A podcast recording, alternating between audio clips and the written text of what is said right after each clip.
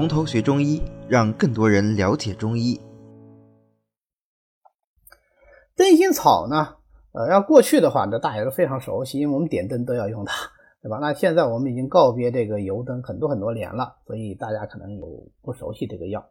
它呢是灯心草科的多年生草本植物，灯心草的干燥净髓啊。所以我们过去讲灯草，灯草其实它不是一个草，它是草的这个净髓啊，所以它这个吸水性比较好嘛啊。能够把这个油吸上来，然后来做这个灯芯。它在夏末到秋季的时候，就把这个茎给它割下来晒干啊，晒干以后跟那个通草一样，把茎髓取出来理直，但是扎成一小把一小把的，到时候生用就可以了。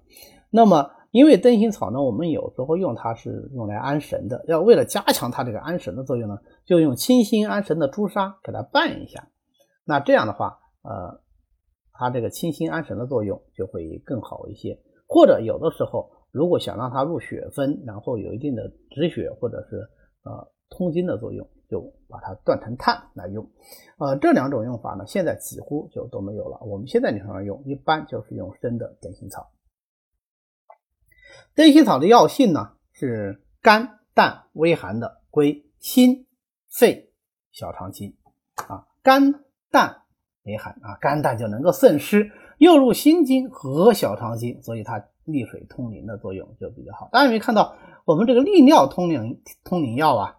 嗯，很多药都是入心和小肠经的，原因呃入小肠经和膀胱经的原因就是在于小肠和膀胱对于这个排尿功能正常关系是最为密切的啊。那么它因为是啊微寒的，所以它也更适合用于来治疗热淋。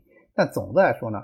它的这个力量，嗯，比较弱，往往是用于做了这种佐使药来进行使用，像车前子、木桐、瞿麦啊，就是八珍散啊，八珍车前与木桐、扁蓄、带黄、之花盐啊。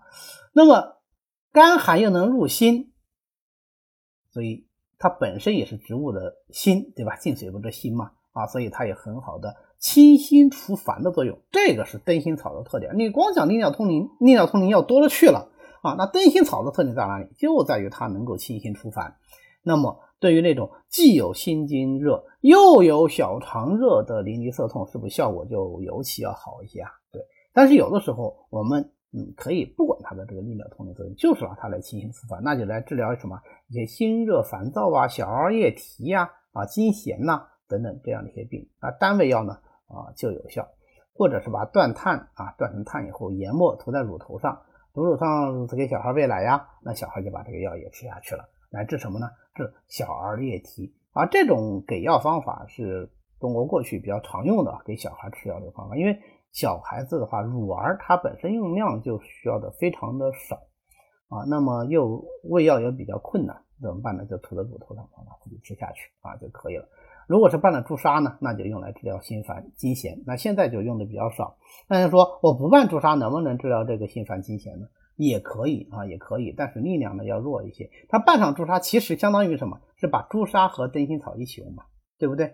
只不过这个朱砂的量就非常非常的小啊。现在因为朱砂里面含有这个重金属啊，所以我们就基本上是没有机会用了啊，也是一个比较可惜的事情。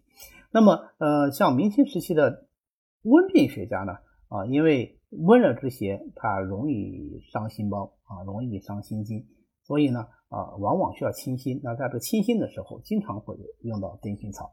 在这个时候，主要用的就是它清心除烦的作用啊，就不太用它的利水通淋作用。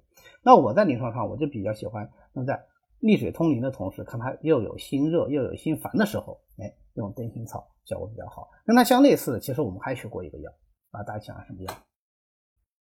对，淡竹叶或者竹叶啊，淡竹叶和竹叶是两个不同的药啊，但是我们临床上经常搞混。那现在药房里呢，一般呃都发的其实是淡竹的叶啊，但是不管怎么说啊，竹叶和淡竹叶都有这个作用啊，都有清心除烦、利尿通淋的作用，跟灯心草在这一点上来说比较像。